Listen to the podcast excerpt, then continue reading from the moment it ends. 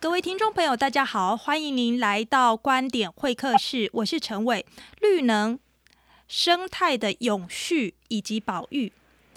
这两件事听起来都是一件现在大家以及国际共同在追求的价值。可是这个事情实际落实的时候，它是相辅相成，有没有这样的完美的选项？或者它可能难免会互相的排斥？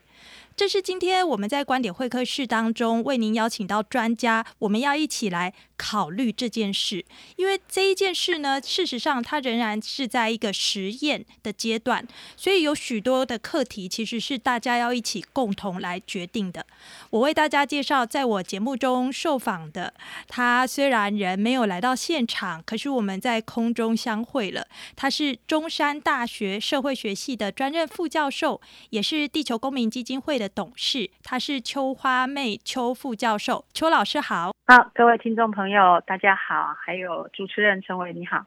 老师，我请教您，这个太阳能光电的设置，它本来听起来就是一件呃，既符合生态的永续，那同时又是绿能，然后是国际目前发展的趋势。可是这一件事情在台湾哦，呃。发生了这个与农或者与渔温争地这样的情况，这个对于不是地主而是承租户的农渔民，其实生计可能会受损。那同时，这个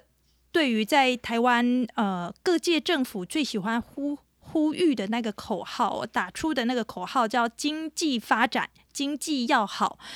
呃，听起来太阳能光电的发展似乎是现在呃。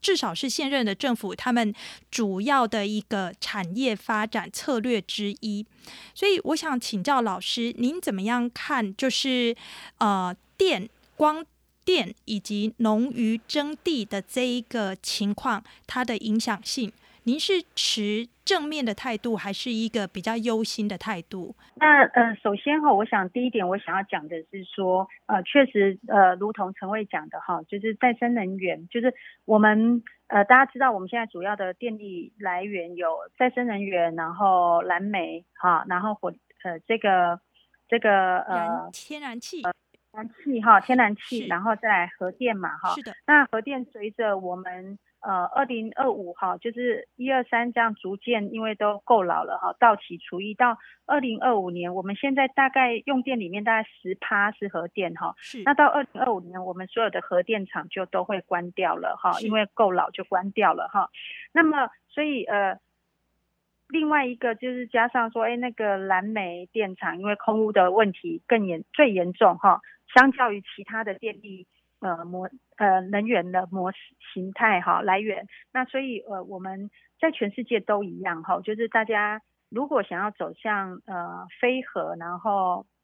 非煤哈，把化石燃料留在地底，然后减少空污，保障民众健康的话呢，那通常大家就呃会更积极的希望能够发展再生能源。嗯，那再生能源的类型非常多哈，从太阳能、水力、潮汐、生殖能等等哈，甚至。然后地热，这些都是它都是再生能源。好，嗯，那在再生能源里面，现在在国际间哈有蛮多国家哈，那甚至那有一些是在城市哈，他们可能都定出了，譬如说我在呃二零三零或者我在哪一年哈，我要达到多少比例的再生能源的目标，甚至有些人建立出来的是我要达到百分之百再生能源。好，嗯，那当这个政策目标还有全民的共识出现了之后呢，其实。就开始面临的挑战是说，好，那我要怎么让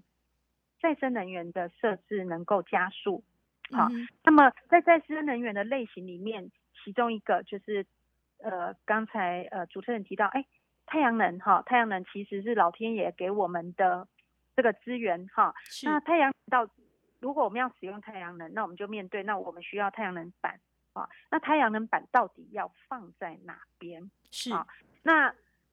呃，也因为当我们要去设置太阳能板的时候，我们就会开始面临，譬如说，呃，我们现在两大类型，哈，一个是屋顶型，一个是地面型，是啊。如果你坐在屋顶，坐在你家，坐在大楼，坐在工厂，哦，坐在工业区，啊，那这个屋顶没问题，哈，因为它其实是什么？你本来就就有这个建筑物在这里哈，所以这些屋顶型的呃，通常比较不是大问题。那而且就是因为是屋顶型嘛，所以住在里面的人愿意了，你才有可能做哈。嗯，那他过去遇到的问题反而是啊，譬如说我们的屋顶很多上面是违建，嗯，啊那或者是它的因为就是有时候面积一小格一小格，那有时候单价不够高，对工厂来讲啊，诱因不。就是觉得啊，我电用电那么多，我才装那些哈，诱因不一定高，然后我为什么要投资这个？那对家户来讲，可能觉得说啊，因为我们电力很便宜嘛，哈，对啊，那就觉得说，那我这个我干嘛去给麻烦呢？要做这个投资，嗯，那所以我们过去定屋顶型理论上，它通常争议是最少的，好。嗯那但是呢，他过去有一些就是意愿上面，好怎么去鼓励出来？好，我们有遇到一些挑战，但是确实在这几年，譬如说本来蔡政府订定的这个二零二五年，哈，要再生能源，呃，太阳能的部分要达到二十吉瓦，哈，然后去呃创造这个去补足我们呃要通过再生能源补足的电力来源，哈，那二十吉瓦里面过我们其实之前呢订定的这个。屋顶型的目标哈是呃要在二零二五年之前就要是要达到三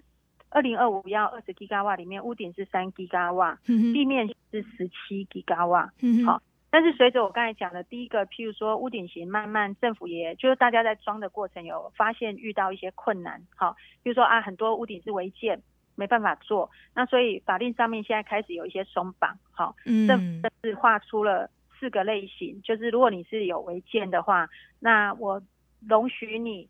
呃，用一个结构的补强怎么架在这个，你你变成其实反而因为你架太阳能板，好，你有机会让你的违建 变成一个呃比较城市可以接受的设施，了解，发展设施，好，好，那所以我们屋顶型呢，其实在去我我们其实已经呃修改了一个政策目标哈，就是从。呃，我们在二零呃二零一九年哈，政府核定的新的这个呃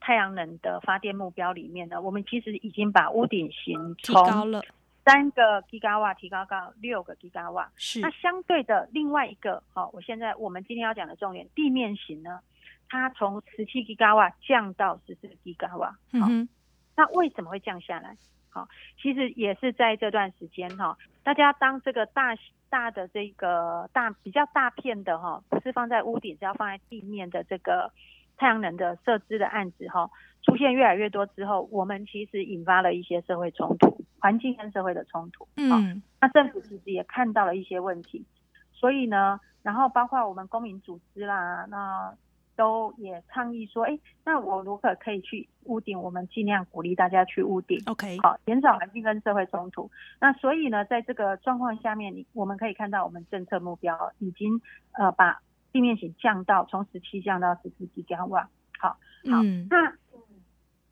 在这个前提下面呢，我们开始来讨论，那这个十四吉瓦要去哪里？嗯嗯，好，那这个十四吉瓦，因为它叫地面型，它不是在屋顶，然后它。想当然了哈，就是当这个业者要来投资的时候，他想的就是，那我可不可以面积大一点？对，经济效益才出得来。对，我一次我经济效益哈，我投资一个一个这个光电厂。然后大家知道，现在这个投资，因为它有等售电价的诱因，是，因为我们呃在呃这个我们有一个呃再生能源的这个发展的条例里面，其实鼓励再生能源，那我们里面也。跟很多国家一样哈，在再生能源，它为了要让量慢慢出来哈，其实大家政政策上面常常会使用一个政策的诱因来鼓励大家，那个就是让我跟你买电的国家跟你买的电收购电哈的电价会高一点。对，二十年，而且一那个高是维持着二十年不坠。对对对对，那所以。呃，就很多业者可能就会想要赶快越早，因为你越前面盖的人，其实你的趸售电价就可以拿到越高，然后保障了。是对，所以呢，我们在现现状就陷入一个情境哈，就是好政策上面呢，也有鼓励大家要去做一些地面型的电光电板，嗯哼，然后呢，呃，也有这个趸售的业，问一下。变价的诱因，要让业者赶快越早做越好。嗯哼。好，那但是呢，地面型到底适合摆在哪里？我们在整体性的国土的规划、区位的发展评估上面，其实没还没有做好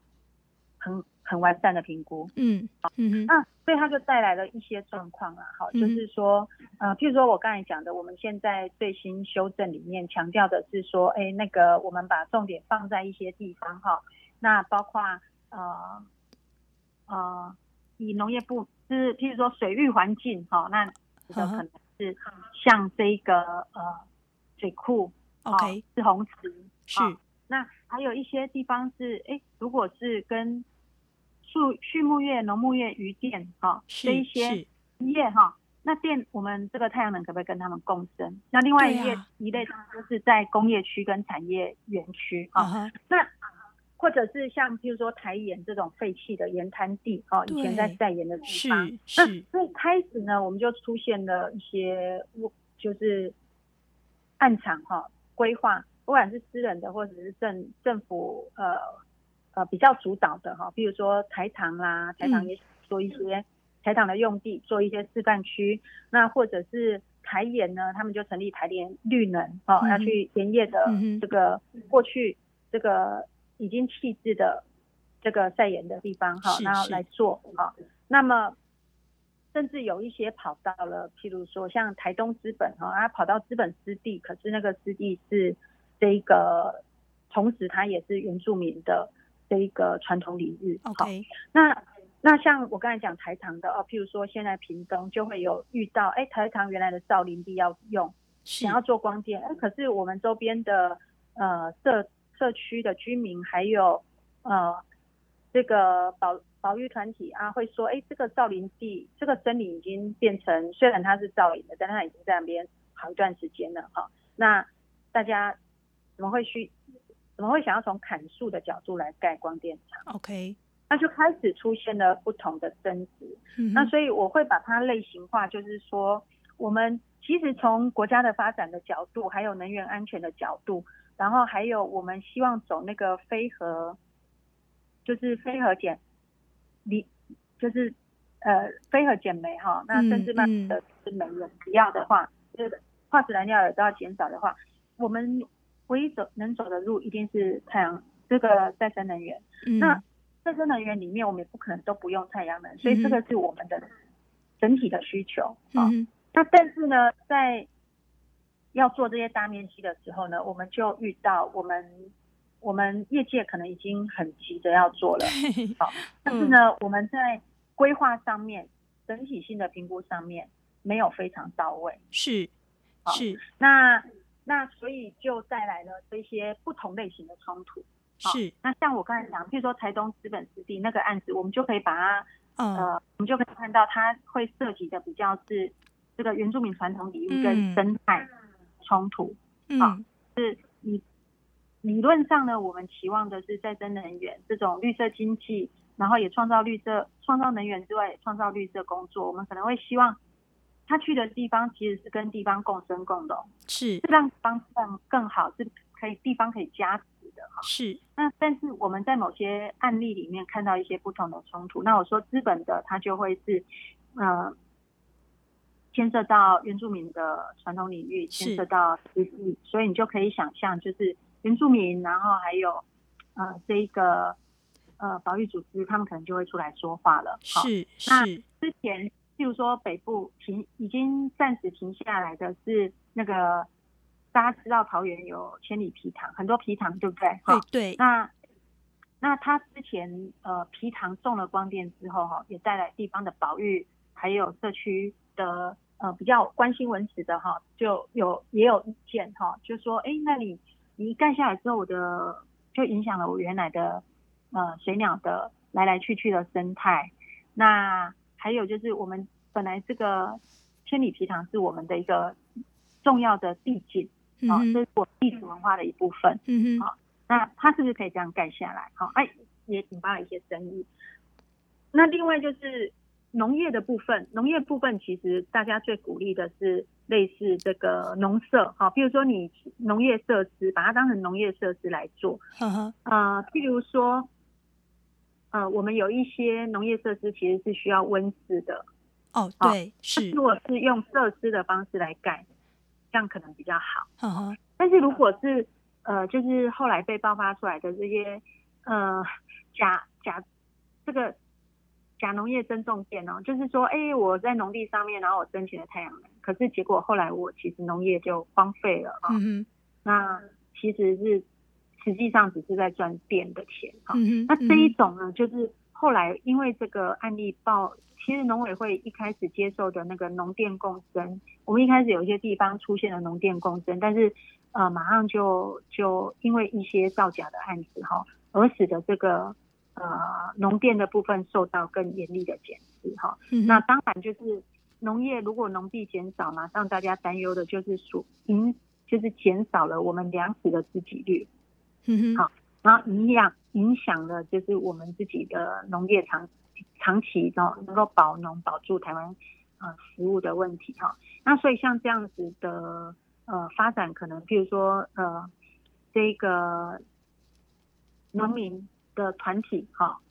可能就也会有意见哈。嗯、那另外一个是类型是像，譬如说我们说的，今天可能我们待会稍后哈会谈多一点点是那个渔电共生哈，嗯，这样的政策。嗯、那这个政策呢，其实对就我的理解哈，就是政府部门像农委会哈，他在推渔电共生的时候，他当然想的是说，呃。我们的渔业发展，那上面再加上再生能源的话，那特别我们有些呃某些鱼种哈，譬如说它比较害怕寒害的，对，那我盖了这一个太阳能板在上面哈，它可以保暖，是。那甚至我们有一些呃政策上面哈，渔电共生的想象哈，就说哎，那我盖了这个太阳能，然后我。增加了这个农业的设施的投资，那我们甚至通过做太阳能的过程，把水路整理一下，甚至发展一些养鱼 APP 啊。那我可以让这个包括渔业渔村人口老化的问题，哈，能够因为渔业伴随着太阳能的投资，渔业现代化吸引一些年轻人回来，对对对，都很棒啊，听起来好像不错哈。但是呢，呃。但事实上，结果也是引发了一些冲突。好，那那个冲突，呃，如果以包括我自己的研究，现在在啊，像七股这样的地方，你就会发现，哎，因为我刚才讲的七股哈，这个地方就是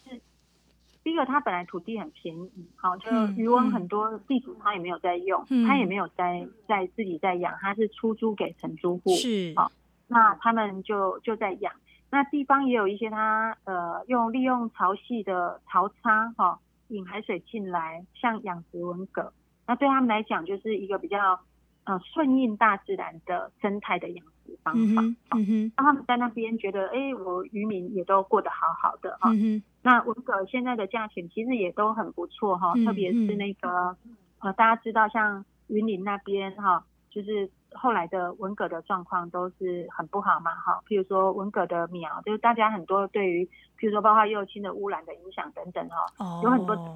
啊。那这个七股它的它的在这上面的的发展相对就稳定，重要性在增加，啊，是。那但是呢，哎，这个太阳能板就就刚才我讲的那个图像好像蛮不错的嘛，哈，嗯，可是当大家急着要进来。啊，我我现在要做，那我就做一大片，好，那我急着要赶快投资了，那我就去跟地主谈一谈，那我就把土地收集收集，我是不是就可以做了？是，但是当对呀，开始带来冲击。第一个，我刚才讲的，哎，里面蛮多，他部分有些人自己也有一些余温，但是他还有承租一些，对对，承租户就那有些生计受损了，对，有些是纯粹的承承租户，那他就发现说，哎、哦。那什么太阳能要进来了哈？对，那那再来就是这个过程里面，因为其实它会大，就是它连因为加进来之后，它有可能它的养殖的方法都会受到影响。嗯嗯，比如说我们要养文蛤，我们其实包括呃，我们的就是渔民他最在乎的是呃我的池子的健康里面要健康嘛，哈，池水要健康，那里面会呃包括晒池，好，你需要晒池，哦，晒不晒池，那收成整个收成之后要曝晒，那或者我的放养密度，那我希望不要我我的这个等等哈，我的养养的方法，哈，我有可能太阳能加进来之后，它会。它就要被改变，那更不要有一部分可能，哎，我地主就去签了约，然后就我可能地主甚至呃或者光电业者甚至想要的就是我直接有一个人来代理我处理这件事情。嗯嗯嗯。好，我有成立一个，我也可以成立一个养殖公司。好，那因为农委会最在乎的是你有没有继续养殖。好，那所以居民就开始争执嘛，哈，那争执的结果就是政府当然就提有提出了一些。呃，回应的方式哈，就是在地的居民跟呃渔渔民渔民哈，特别是包含有养殖身份的渔民，他们就会觉得说，那那呃，就农委会他去回应这个，就说好，那我要你保障哈，保证你可以拿到的意愿书不是只有地主的，是还有承租户的意愿书，是，然后再来可能为了要让大家哎不要又来一个假养鱼增重店，所以。他就会要求说，哎，你渔业的生产要是前，呃，第一个你的这个光电板哈，你铺设的面积哈，只能这个四成，嗯，然后第二个，你的，你你种出来，哎，你你你的产值哈，必须要维持是前三年的七成，好，然后再加上我刚才讲的，你要有意愿哈，居民、渔民连城支户的意愿都要收集上，是，这听起来不太可能呢。对，因为这个在地方上面就带来很多很多的问题。嗯，OK，因为你你是呃。你觉得嘞？我我我对啊，我我确实，首先刚刚听到的就是说，当然政府它有尽量在思考一些相关的配套。不过如果说光电板不得超过四成，那就如果说是用百分之三十九的话，然后产量必须达到七成，就是呃渔渔渔获的渔产量还必须达到七成。那个这当中好像就是因为是百分之三十九。它所对应的数字应该是百分之六十一呀，这个还有办法达到七成吗？这事实上是非常困难的，所以呃，而且我刚才确实，其实这些方法哈，其实就是让地方有产生很多疑虑啦哈，就是比如说，那到底你原来的面积覆盖掉四成之后，像我刚才讲，大家很在意的那个日照的问题，对，在光照的问题，哈，那。变成剩下四成，那大家，然后再来，你这个产值的变异也蛮大的哦。那前面三年的平均七成，哇，那这些到底要怎么达成？那再来加上那个地方，因为这几，包括我们二零一八的这个合适的公投哈，其实也在地方扫下了一些很，就当时因为比较永和的的社会力量哈，就散布了很多这个关于再再生能源，呃。光电板毒啊，会污染的啊，清水清洗光电板一定会污染。那居民有一些人也对这个产生了开始产生疑虑，他就是说，那我种我垫在上面，你清洗你对那个清洁剂不就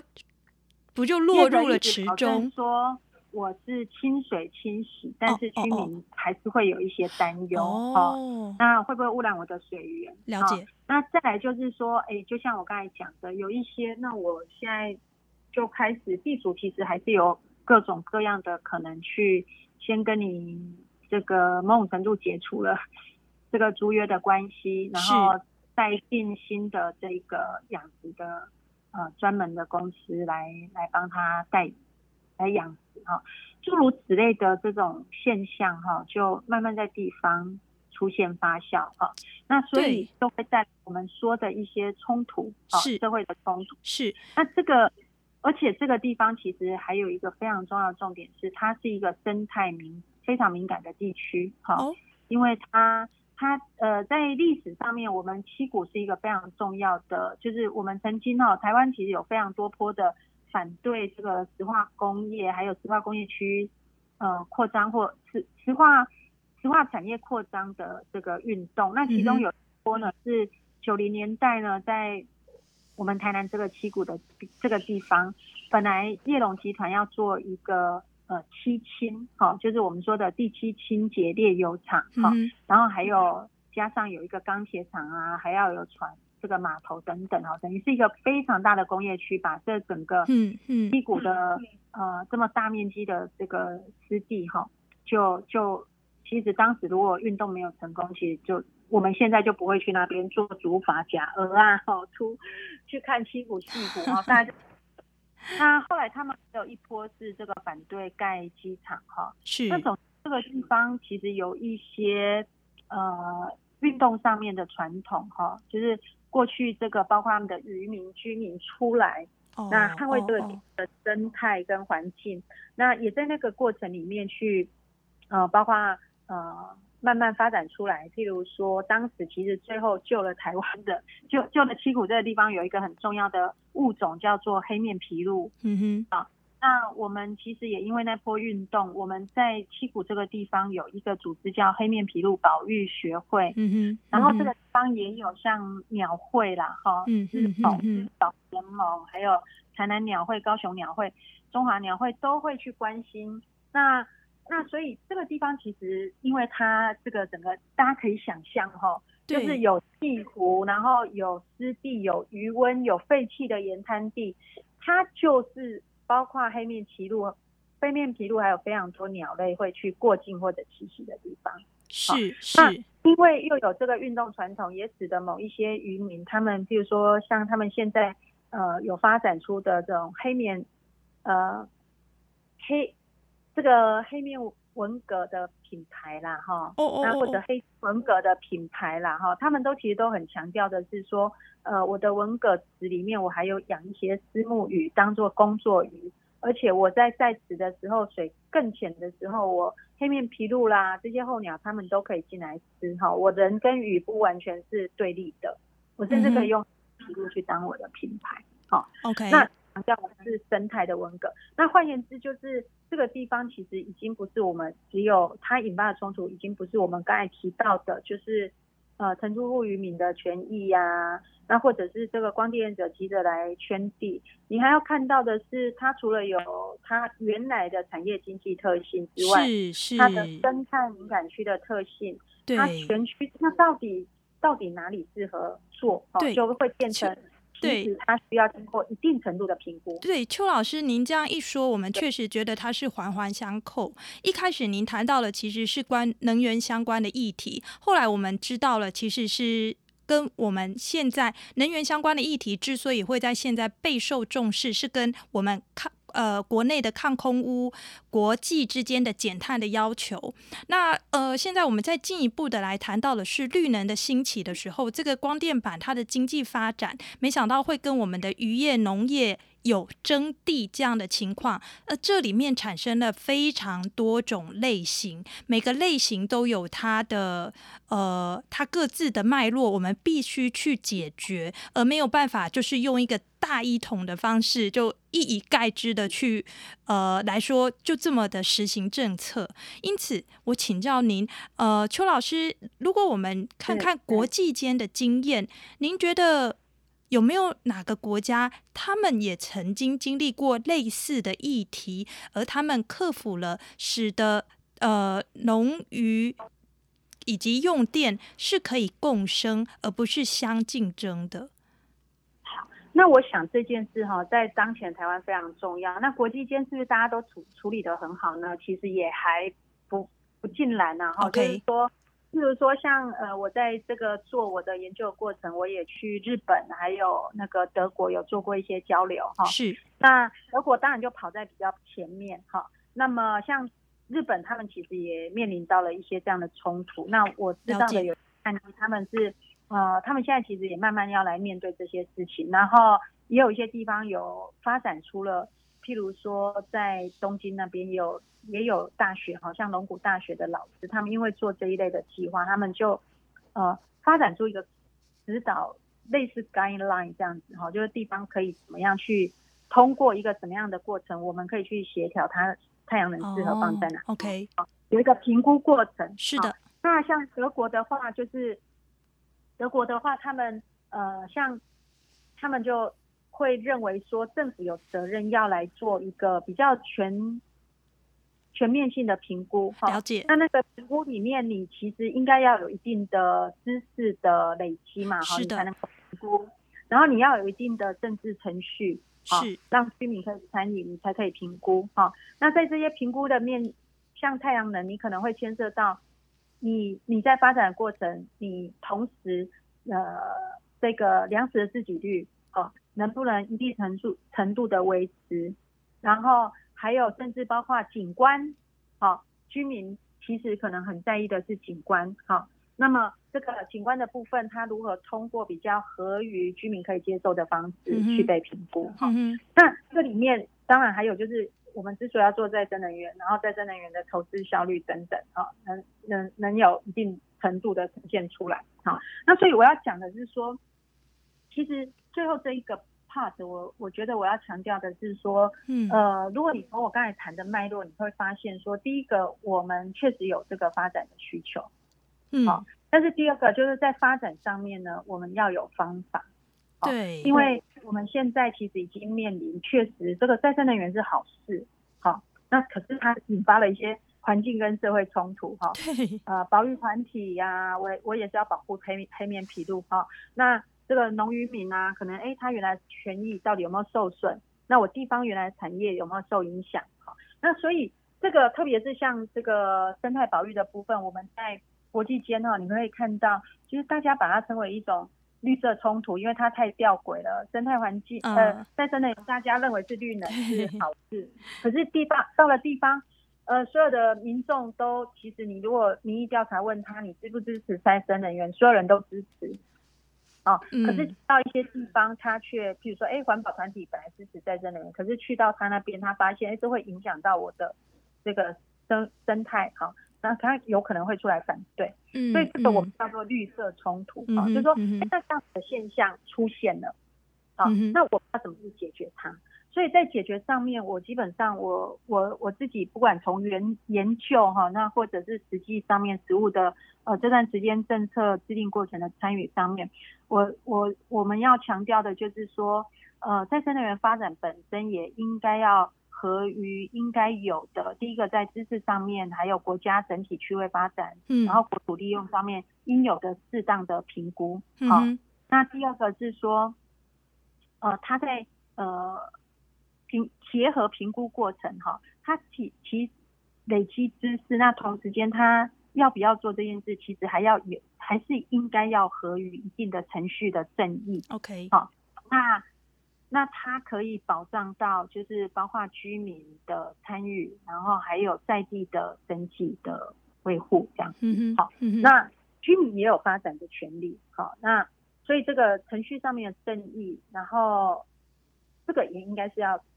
要要去面对的问题。哈，那所以在方法上面，我们就必须第一个是在大大面积的大尺度上面哈，我们应该要有一个区位发展的整体性的评估。嗯好，比如说以这个七股这样的大面积来讲，七股现在已经有五个案子送到农委会。嗯，那么其中有一个，这五个呃呃六个哦想想要送的，那呃其中有五个是台盐绿能。嗯嗯嗯。那么那个七。哎，等一下，六个六个，对，oh, okay. 六个案子要送哈。那台盐绿能里面有一个是呃，其实是已经这个通过了，在农委会已经通过了好。嗯，那但如果我们去看，就是呃，它套，如果我们再回过头去看套叠这个一些，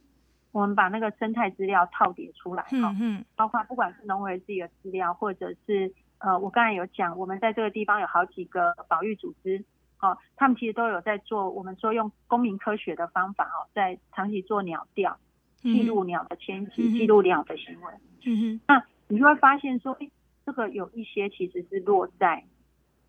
落在是有候鸟的栖地的地方。嗯哼，好，那像台盐绿能，它一开始本来还有一个案子是根本就在黑面皮路的主栖地那边的旁边，哈。嗯哼，那。那个黑面皮路不会那么乖乖的，就真的画，就只只有在你主栖地里面呐，哈，它是会移动，所以它周边其实也都是敏感区，哈，嗯嗯。那从业者的角度，他就会说，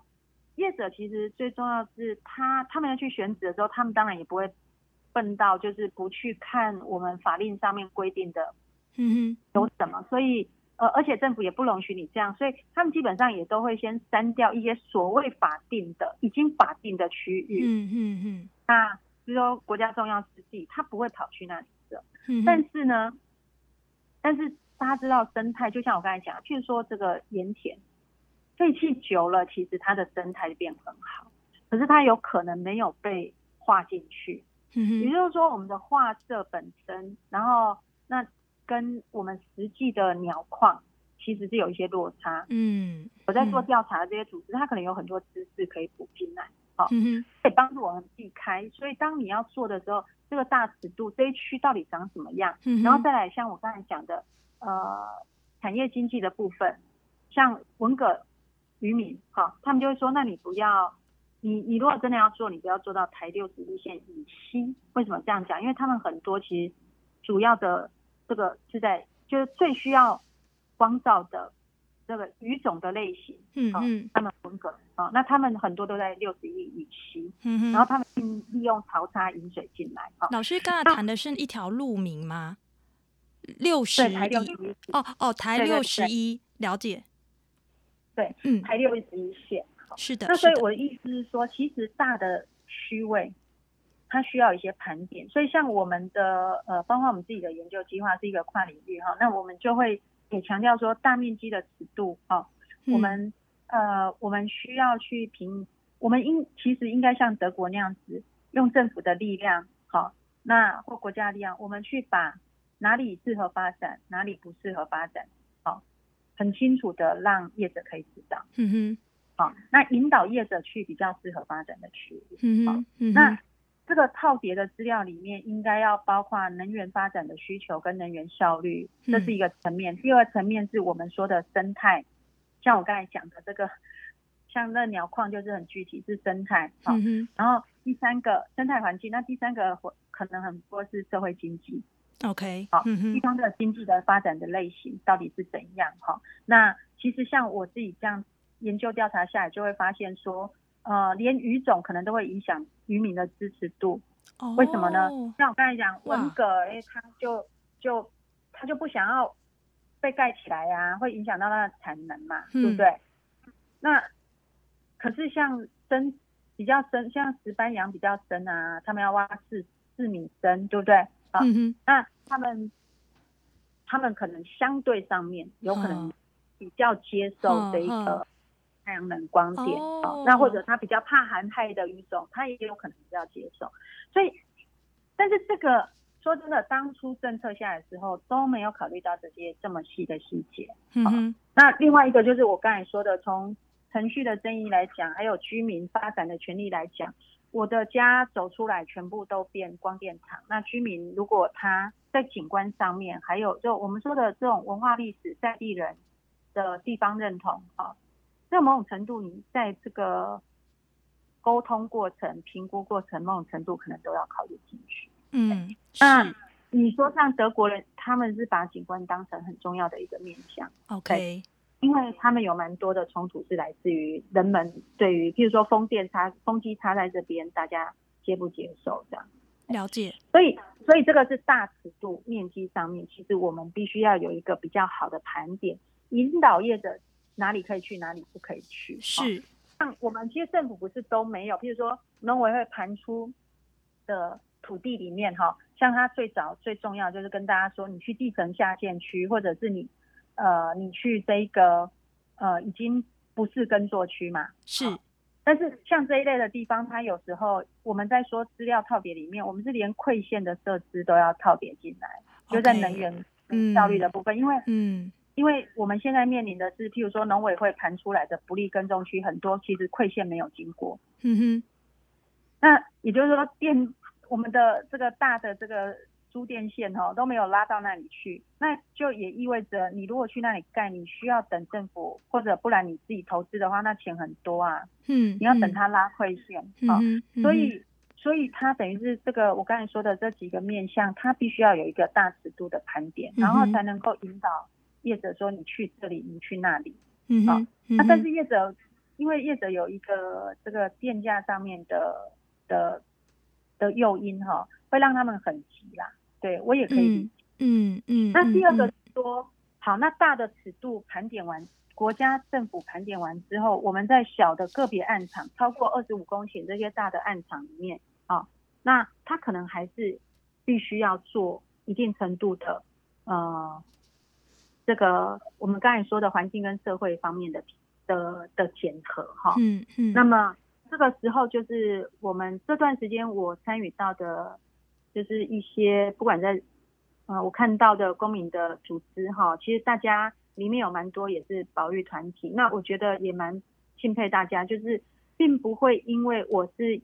他们只是他们就只看见保育哈，那反而是大部分呃我看到这些呃公民组织，甚至某些地方居民在反对居民，他们都可以接受说，其实如果有一个好好的评估的过程，或者这个案场要来，我们可以有一个检核的过程跟方法。那我们来看太阳能适合放在哪里？嗯哼，好，嗯哼。那这个时候我们在小的，呃，就是不是大尺度的国土的利用跟规划上面的评估，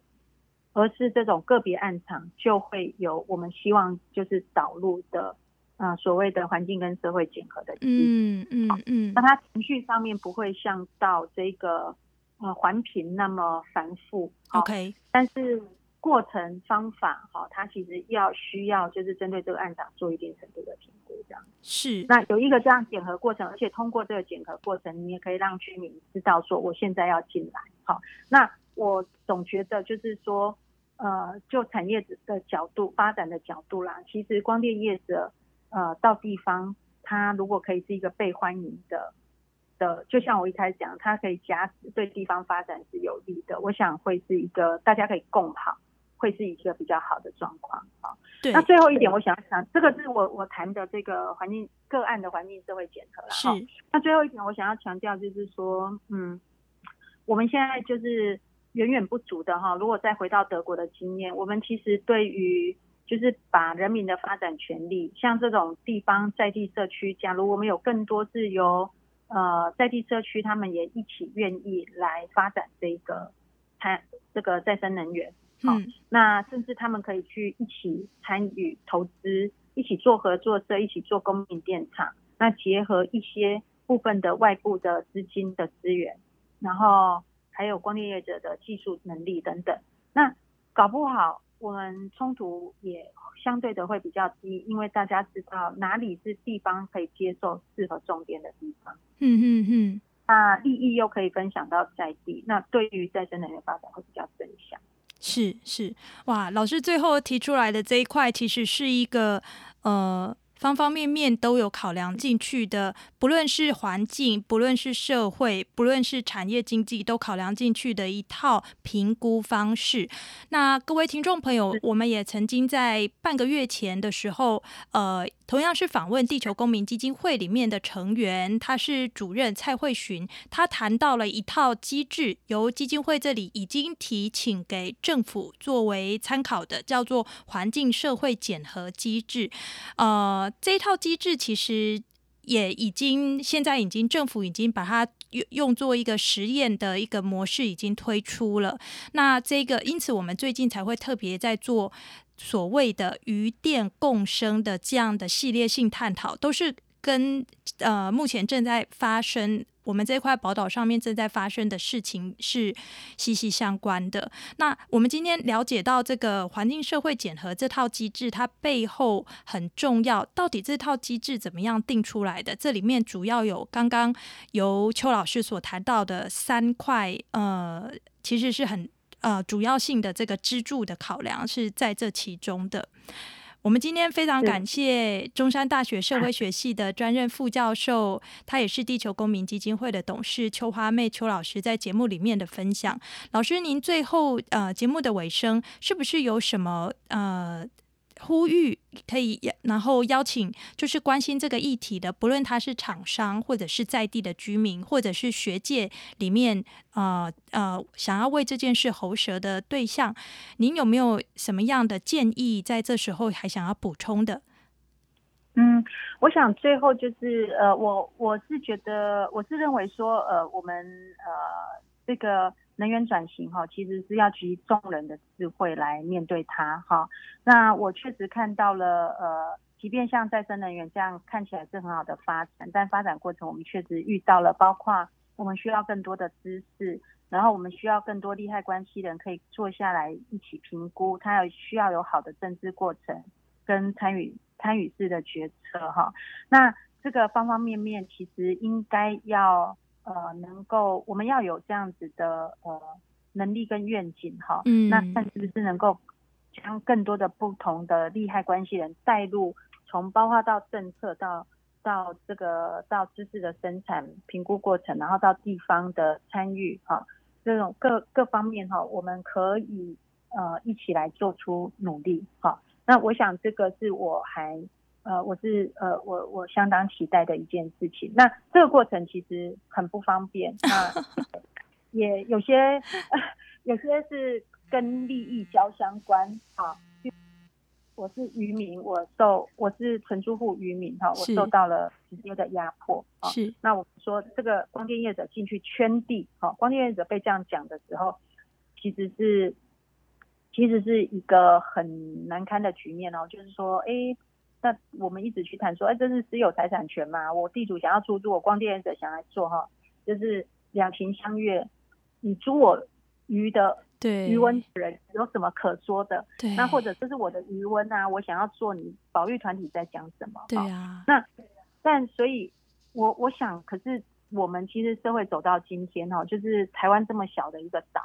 那。不管是这个渔电共生或者农电共生，它涉及到我们刚才说的这个粮食安全、粮食粮食自给率，那或者是食品的安全，那或者是说，哎，它如果有更好的生态环境，它怎么可以传递给我们的下一代？好，嗯，嗯，那生态环境也提供了我们休憩等等各方面的功能，所以我们从业者的角度，它确实会有一些经营的压力，但是假如我们不是很照进的去发展哈，政府可以支持，然后业绩政政府愿意卷起袖子哈，中央地方政府都要下来做一些相关的沟通跟利害关系人，那呃业界也能够接受，就是说我们某种程度的评估是需要的，是好，那我们的在地的保育组织，我们我们的这个居民哈，呃其实也。某种程度接受说，确实也也需要做一些程度的发展哈。是，那那这样子，我们其实应该是去找出 solution 哈，找出解方。那这个是为什么我们呃当初我在呃我想要做这个计划的时候，其实研究的时候，其实也想了一个主题，就是探寻最小冲突的能源转型路径。其实某种程度就是希望呃我们可以找到比较小最少冲突。是。好，那我们在这个权衡过程里面，我们找到一个比较好的发展的。嗯哼，对，大概是，大概是，是非常感谢呃，今天在我们节目里面分享的，他是中山大学社会学系的专任副教授邱花妹邱老师的分享，谢谢您，邱老师。没问题，谢谢大家，很高兴有机会来跟大家分享这个。冷门的议题，但是其实是重要的，因为建制的过程都是很很需要大家共同的智慧及众志的历程。陈伟在这里非常感谢各位听众朋友您的收听，这个节目是由台大风险社会中心跟我们所共同制播的。陈伟祝福大家平安喜乐，下周再会，拜拜。